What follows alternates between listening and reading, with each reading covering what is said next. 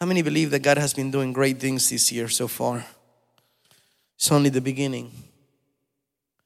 It's only the beginning. You know, God can do so much more if we allow Him to. God is a God of uh, new opportunities. I don't know why um, God has me telling you this, but God is a God that forgives and forgets. Do you understand that? He forgives and forgets, He doesn't hold it against you. So when we come into His presence, the weight of our past shouldn't stop us from worshiping Him. The weight of what we did, I'm not saying this morning, but in our past is shouldn't hold us from receiving his presence and it is amazing as we were having last supper i was um, i was thinking of how god how jesus when he died in the cross he died not only for every single sin that i committed but the ones that i will commit in the future that he knows. And he still chooses to love me. Amen? I think if if I were to grab each or whoever from here and I will say, hey, three months from now, I'm gonna be very mad at you. You would be mad already. You wouldn't wait three months. You'd be like, why? Can you imagine having that relationship with God that even though He knows our future, He knows how much we can fail Him, how much we can deny Him sometimes, He is still faithful to us? And He allows us to be in His presence and He allows us to be embraced by His love. Isn't that amazing? Hallelujah. As the pastor was saying, uh, the time has really flown by this month. Uh, um, well, this, this first couple of months from the year. It's already April. It's been insane. I want to ask you a question. How many of you have plans after church? Raise your hand if you have plans after church. I would say most of you. And it is amazing how everything is calculated nowadays. I was talking to somebody um, yesterday. They were doing a crawfish boil in my street. All the neighbors get together so they can kind of get to know each other. So they did a crawfish boil. Great choice of a food selection, I suppose. And um, somebody asked me, What are your plans for this summer? I said, Oh, I don't even know what I'm gonna do this month, this summer. I said, I'm not sure, you know, just enjoy the family, you know, be. I'm not, not sure. I don't have anything planned out. What about you? Man, why did I ask that question? He said, Well, in the month of July, we have the wedding of this person and this person. And then at the end of July, we're going to do this and this. And he kept going on and on. And then in August, we're going to the Cayman Islands. And uh, I believe at the end of August, baby, b- baby, what are we doing at the end of August? Oh, yeah, that's right, that's right. And then I believe in September, I was like, man, good. That's just the summer, right? I'm not gonna ask you about autumn or winter, you know? he had everything planned out. And when we do that, we kind of uh, don't allow ourselves to be surprised because everything's scheduled. This is uh, this is what I'm going to do. This is uh, how I'm going to react when I do this. I mean, everything. I have everything set up already. Another person was there, was asking, was telling me, I don't know, we were talking about kids, and he said, "Yeah, my uh, my kids go to sleep at 7 p.m. and they go and they wake up at 7 a.m." I said, "Really? 7 p.m." Holy smokes, my daughter won't fall asleep till 12. And she's like, Why are we going to sleep? You're saying seven. What time do you have dinner? Six. I said, Really? You call that dinner? Man. And I was like, I don't know what time I'm gonna go to sleep. There's no, there's no time. I, I have no idea. There is no, hey, my alarm clock I don't even know what time I wake up if God allows. There's no much planning. And we tend to be so, such a calendar heads because we got so much to do and so little time. Which brings me all this introduction to this verse I want to read. Book of Psalms, chapter 46, verse 10. The book of Psalms, chapter 46, verse 10. Man, time has blown by for real. Says, He says, meaning who? God. He says, Be still. Be what? Be still and know that I am God. I will be exalted among the nations. I will be exalted in the earth. Close your eyes right there where you're at. Father, I just want to worship you this morning. Jesus, thank you for the perfect sacrifice because it allows us to have this window of going into the presence of our Father. Thank you, Father, for making us your children through the blood of Jesus, for forgiving and forgetting our sins and allowing us to be embraced by your grace and your love and your mercy. Father, this word that you placed in my heart, let me share it with your people. Father, shake us through the core. In Jesus' name I pray. Amen and amen. I think God, you may be seated. I think God has the same issues with us the way I have issues with my daughter. She cannot be still. She will not be still.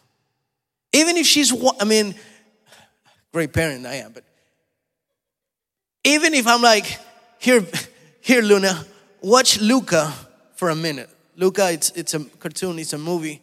You know, I can sing you all the songs, tell you the whole thing. I've seen that movie 75,000 times. And uh, I said, Here, Luna, watch this movie because mama is gone and I'm, I'm your only parents right now, okay? We both want to survive this, Luna. So sit down, watch this because I still got to do things. And Luna, it's not like she's gonna sit down and relax and watch this. While she's sitting down, she's moving. Like she wants to do the things that they're doing on the movie.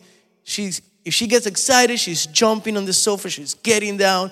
She like if she sees somebody cooking, she'll go open everything, get some pans and pots and and like pretend that she's I'm like, can you just watch? Just be still. How does mama do it? And then she like, she wants some food. And after she eats it, she wants more food. And I was like, Luna, be still. And God tells us the same thing. We come and we praise Him and we worship Him, but we're thinking of something else completely different. We're grabbing the pads and the pans of our history of what we'll do and we and oh this reminds me. Oh he says something that reminds me. What are we doing for summer? Oh i think we ought to do this. Hmm, it's been a while since and we start thinking and going on and off. And god is saying hey hey be still. I want to talk to you. Hey hey hey can i get your attention? Be still my dad and i were talking um, a couple of days ago yesterday or the day before and uh, we talked for like two hours. And he was telling me that he was talking to somebody about the importance of coming to church, the importance of coming to church. He said, I think God wants you to come to church because it may be the only way He can have you sitting down and paying attention for two hours. Because if we wouldn't do this, very, very few of us will take the time and shut everything off to pay attention to Him. How many of you agree? So the psalm is it's is being used by God to remind us, hey, be still. We're all so accelerated. We're going 100,000 miles an hour. My brother in law uh, just came by what just came by. My brother in law moved two months ago two, two, three months ago, and as he moved from Venezuela, and and obviously when you moved, the first thing you want to get ready is like start working and just get going, right? Want to be part of that train that everybody's riding. And I said, dude, you're gonna get a job. I promise you, you're gonna get a job. And once you do, there's no stopping. Once you get on this working train, it's every single day from this time to this time. Traffic, then you get home, take a shower, you have dinner, go to sleep, and it's all over again. Take it easy, enjoy it. He will wake up at 6 30, 7 a.m. I'm like, you have nothing to do. Why? Sleep. Because when you have to, because you got to wake up early, you're going to wish, man, I wish I would have slept an hour more. So I said, take it easy. A week after that, he got a job. Now he's like, man, I need a vacation. I'm like, ha, I told you. I told you. We're never happy. We're never satisfied. We always want to do more. We always want more. God is reminding you this morning hey, son, daughter, stop being like Luna. Be still. I want to talk to you. Be still. Enjoy your presence. Your present is somebody else's dream. Married people want to be single, single people want to be married. Nobody's happy. Hey, be still, your time shall come. When Jennifer and I got married, everything that they were asking was about when are you guys having a baby? We got the baby. Now they're like, when are you having the second one? And I said, Have you seen the first one? You want me to make a sequel out of this one?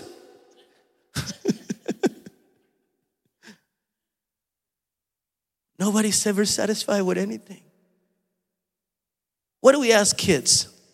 What do you want to be when you grow up? Right? And they're like, a doctor. I want to be this, an astronaut. Be a child.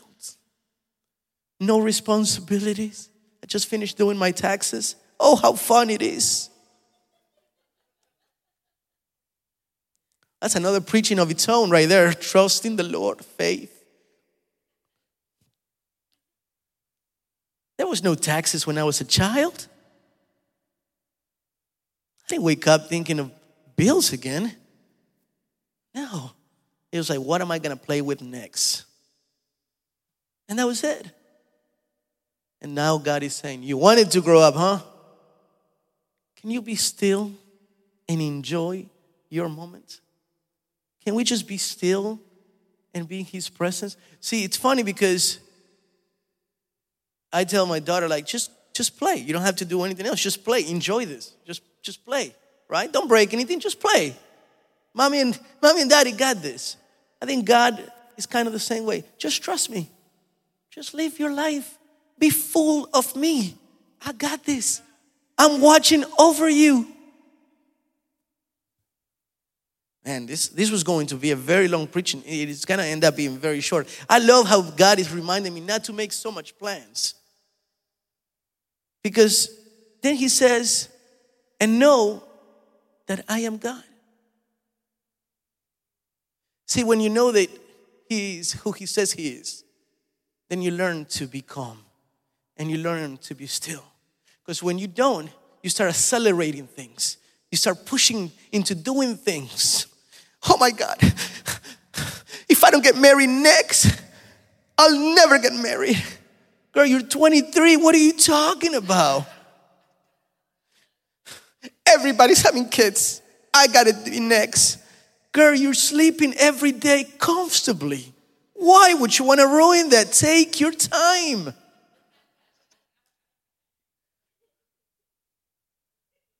Be still, like literally. Don't do anything. You got married, be very still.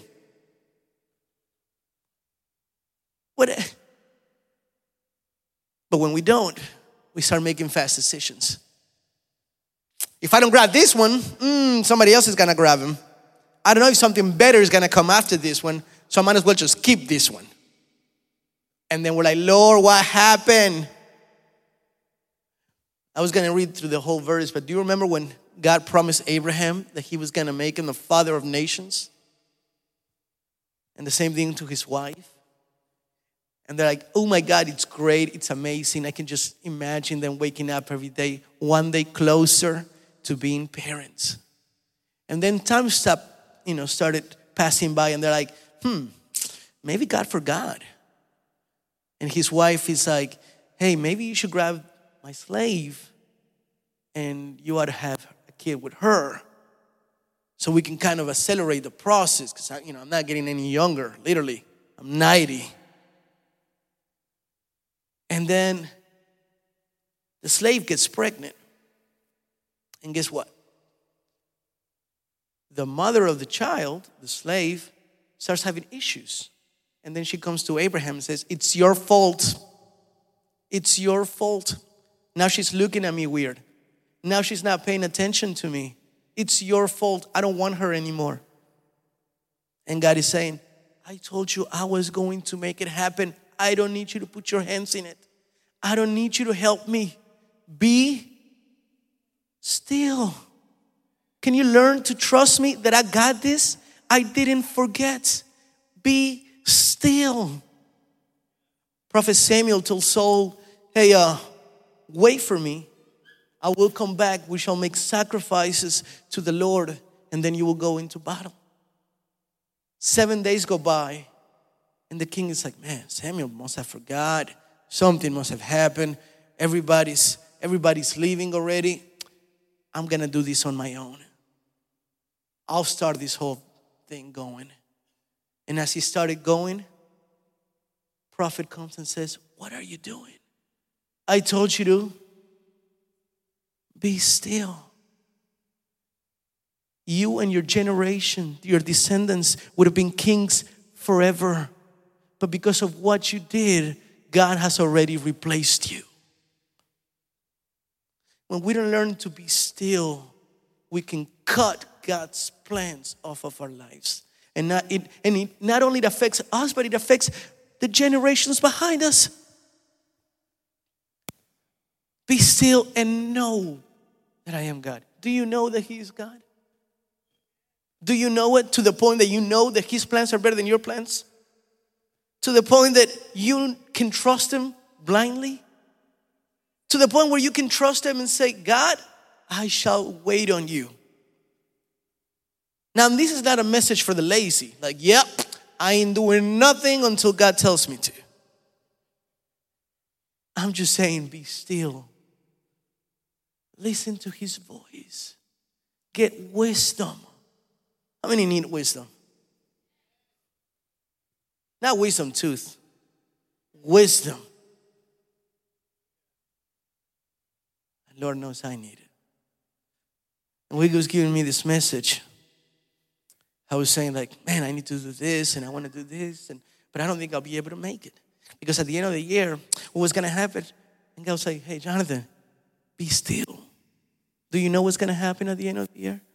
No. Because I was the World Cup draw already happened. I'm prophesying Argentina winning.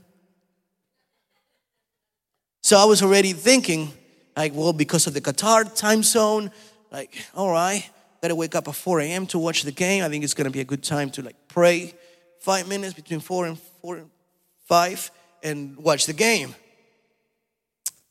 Like, wow. And then it's like, do you know what's gonna happen all the way there?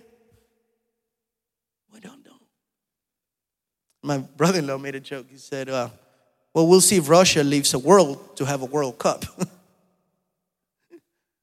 Because we don't know, but it's in God's hands, don't we?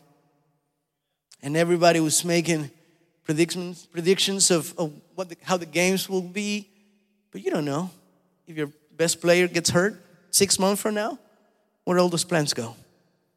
Nothing. God is saying, Hey, I, I love that you're making plans, but can you just be still and enjoy today, someday? I will be with you at the end of the year. I will be you two months from now. I will be with you. Hey, be still and know that I am God. And I will be exalted among the nations. The nations will see what I have done with you. The nations will see what God has done with your family. The nations will see what I am capable of doing. And I love this verse 11. The Lord Almighty is with us. The God of Jacob is our fortress. You know that? The Lord Almighty is with you. Be still. The Lord Almighty is with you. What else could you want? If He's with us, who can be against us? Don't help God. Keep your hands away from God's plans. Be still and trust Him. May you be up on your feet.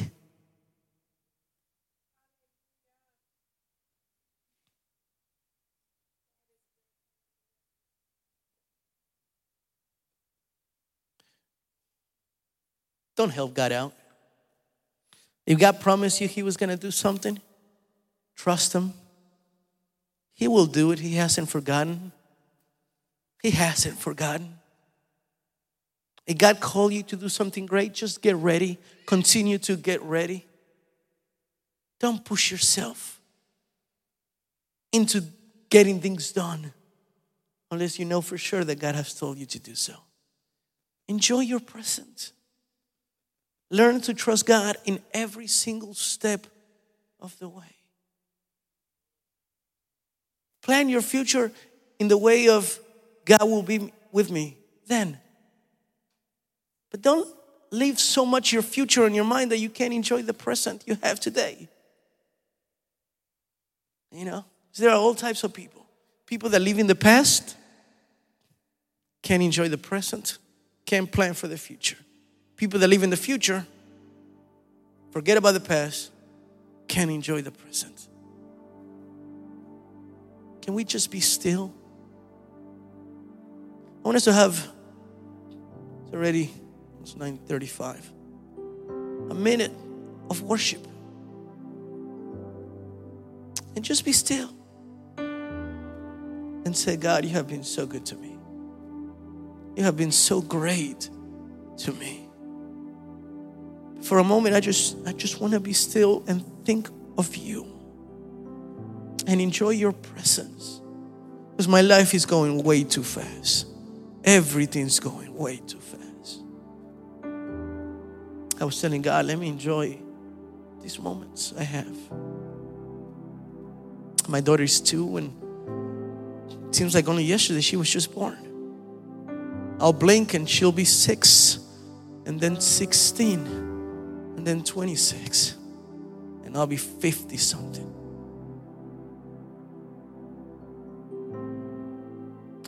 We all want to get there. And we can't wait just to get there. God is saying, be still, enjoy the process. Because it is the process that will make it worth it. It is through the process that getting to your destination will be worth it. When you're traveling and going somewhere, what do we always say? When can we get there? We're just looking at the GPS. What time am I going to get there? God is saying, Let me take care of the GPS of your life. I got this. I got you. Be still and know and know and know and know that I am God.